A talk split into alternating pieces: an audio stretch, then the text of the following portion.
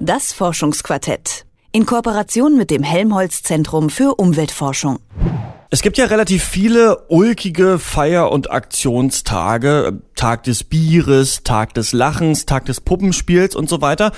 Und es gibt da noch einen, der eine Relevanz hat, über die wir im Alltag eigentlich kaum nachdenken, denn heute ist Weltbodentag. Ja, richtig?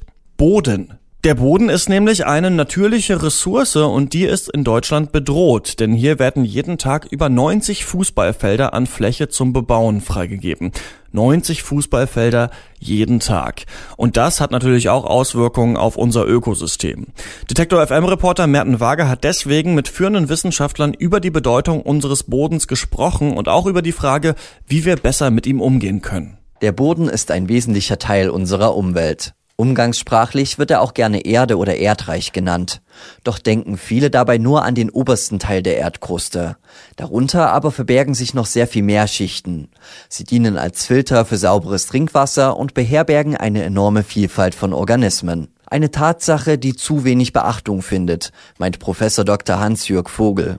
Er ist Agrarwissenschaftler und Leiter des Departments für Bodensystemforschung am Helmholtz Zentrum für Umweltforschung, kurz UFZ. Wenn man es vergleicht mit der Bedeutung von Klima und Wasser, so in der allgemeinen Wahrnehmung ist der Boden relativ unterbelichtet. Ne? Also es ist nicht im öffentlichen Bewusstsein, was Böden alles leisten für unsere Umwelt und überhaupt für, für das Leben auf der Erde. Der Mensch hat die natürlichen Prozesse durch jahrhundertelange Veränderung des Bodens beeinflusst. Durch den Bau von Siedlungs- und Verkehrsflächen nehmen die fruchtbaren Böden immer weiter ab. Über die Folgen wird nur selten nachgedacht. In der Landwirtschaft zum Beispiel wird der Boden oft nur nach Ertrag bewertet. Ist die Ernte gut, dann ist auch der Boden gut. Ob die dafür eingesetzten Dünger und Pestizide dem Ökosystem allerdings schaden, spielt erstmal nur eine untergeordnete Rolle. Ein prominentes Beispiel für dieses Problem ist die Diskussion um das Pestizid Glyphosat. Glyphosat ist ein Totalherbizid, das macht alles tot, was grün ist und kann da natürlich für die Unkrautvernichtung hervorragend eingesetzt werden ohne dass die Unkräuter über Bodenbearbeitung bekämpft werden müssen, wie das traditionell getan wurde. Andererseits gibt es Untersuchungen, dass wenn die aktiven Bioporen nicht gestört werden, wenn die kontinuierlich von der Bodenoberfläche nach unten gehen, dass unter bestimmten Niederschlagsverhältnissen mehr ausgewaschen wird an Nährstoffen, Pestiziden. Also es hat verschiedene Aspekte und da streiten sich die Gelehrten auch heute. Daten von unterschiedlichen Untersuchungen zu sammeln und zu vergleichen ist nicht einfach, denn sie wurden bisher nicht zentral gespeichert. Ein Grund, warum das Bundesforschungsministerium die Förderinitiative Bonaris ins Leben gerufen hat. Bonaris steht dabei für Boden als nachhaltige Ressource für die Bioökonomie. Das Projekt befindet sich noch in einer Anfangsphase. Hans-Jürg Vogel vom UFZ leitet derzeit dieses Projekt. Er und seine Kollegen sammeln dabei aber nicht nur Daten, sondern machen sie auch verständlich und verfügbar. Also alles, was wir an Modellen entwickeln zum Verständnis von dem, was in Böden abläuft, muss natürlich gegen Daten gespiegelt werden. Und das sind Langzeitexperimente sind da unheimlich wertvoll, weil Prozesse in Böden sind relativ träge und solche lange Zeitreihen, die es viele gibt, also wir haben den Bonares 195 ausgemacht, allein in Deutschland.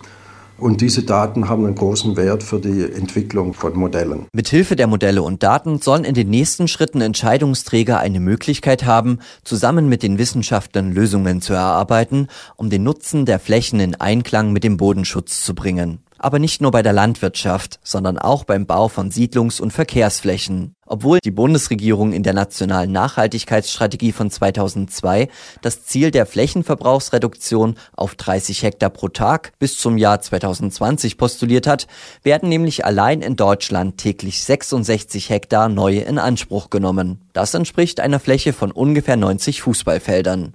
Dr. Jana Bouvet ist Juristin und stellvertretende Leiterin des Departments für Umwelt- und Planungsrecht am UFZ in Leipzig. Sie schätzt die gesteckten Ziele als notwendig ein, weist aber auf eine Schwäche hin. Es sind politische Ziele, die eben als politische Zielstellung gelten und kolportiert werden. Das heißt, sie haben aber keine rechtliche Verbindlichkeit, sind nicht zwingend. Es sind Ziele, die sicherlich ambitioniert sind, die aber mit einer klugen Planungspolitik auf alle Fälle zu erreichen sind. Wir sehen das auch, dass bisher schon ein Rückgang erfolgt ist im Bereich der Flächeninanspruchnahme. Es müsste sich in Zukunft einiges bei der Planung der Kommunen ändern, erklärt Bouvet. Schließlich sollen bis 2050 gar keine freien Flächen mehr vergeben werden. Dabei wurde schon häufig versucht, die Kommunen rechtlich dazu zu bewegen, haushalterischer mit ihren Flächen umzugehen. So wurde bereits 1987 die Bodenschutzklausel eingeführt, die von den Kommunen verlangt, mit dem Boden sparsam umzugehen. Allerdings gibt es auch hier laut Jana Bouvet Probleme. Verlangt wird von den Kommunen, dass sie sparsam mit Grund und Boden umgehen. Das sind aber alles immer nur Abwägungsdirektiven. Das heißt, wenn eine Kommune einen Bebauungsplan erstellt, dann muss sie diesen Belang, dieses Interesse, wir schützen den Boden, dann muss sie das einstellen. Sie kann aber auch diesen Belang abwägen. Das heißt, sie muss ihn nicht zwingend einhalten. Und genau da liegt das Problem. Das sind keine Abwägungsdirektiven, sondern immer nur Abwägungsbelange, die auch hinten runterfallen können. Bisher gibt es keine zwingenden Vorgaben, die Kommunen zum Flächensparen bringt. Selbst ökonomische Folgeprobleme müssen nicht mit eingerechnet werden. Der Straßenbau zum Beispiel, die Beleuchtung oder etwa der Winterdienst spielen aus rechtlicher Sicht keine Rolle bei der Planung. Aber auch die ökologischen Kosten für den Eingriff in die Natur werden derzeit von den Gemeinden nicht berücksichtigt. Das heißt, im Grunde an die Vernunft der Gemeinden oder Kommunen zu appellieren mit solchen Abwägungsbelangen oder so, bringt nicht viel. Das haben die letzten 30 Jahre gezeigt. Insofern brauchen wir doch ein sehr viel stringenteres Vorgehen, anders als bisher ein wirklich verbindliches Ziel, zum Beispiel dieses 30-Hektar-Ziel, das im Gegensatz zu dem bisher allein politischen Ziel nur doch sehr viel verbindlichere Wirkung hätte. Jana Bouvet hat mit ihren Kollegen ein Konzept erarbeitet, das dieses verbindliche Ziel einhalten könnte. Die Idee ist ein Flächenzertifikathandel. Dabei wird auf Bundesebene das Ziel der neuen Flächenvergabe gesetzt. Daraufhin werden Zertifikate je nach Größe der Kommune verteilt. Erlässt eine Kommune einen Bebauungsplan, muss sie dabei beachten, ob genügend Zertifikate vorhanden sind. Sollte das nicht der Fall sein, muss die Kommune entweder ihren Bebauungsplan anpassen oder Zertifikate von anderen Kommunen kaufen. Jana Bouvet verweist auf ein Planspiel zu handelbaren Flächenzertifikaten, in dem 87 Kommunen dieses Instrument bereits ausprobiert haben. Es gibt darüber hinaus auch Überlegungen, sogenannte weiße Zertifikate einzuführen. Das ist noch eine weitere Spielregel, über die man nachdenken sollte. Weiße Zertifikate entstehen dann, wenn Gemeinden ungenutzte Bebauungspläne aufheben. Es ist bisher so, dass dies sehr selten gemacht wird, weil wenn eine Kommune einen Bebauungsplan ausgewiesen hat und sie ihn zurücknimmt, Entschädigungspflichten entstehen.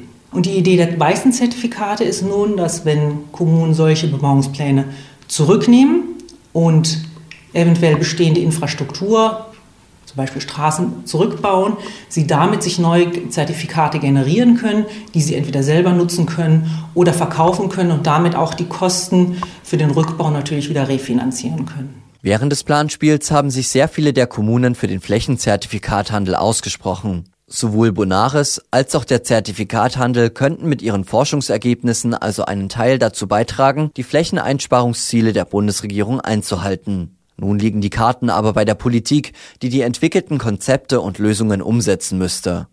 Die Wissenschaftler sind schon bereit für diesen Schritt. So könnte es wirklich möglich sein, bis 2050 keine freien Flächen mehr zu verbrauchen und somit den Boden zu schützen. Ein Beitrag von Merten Waage zu der Frage, wie wir unseren Boden besser schützen können.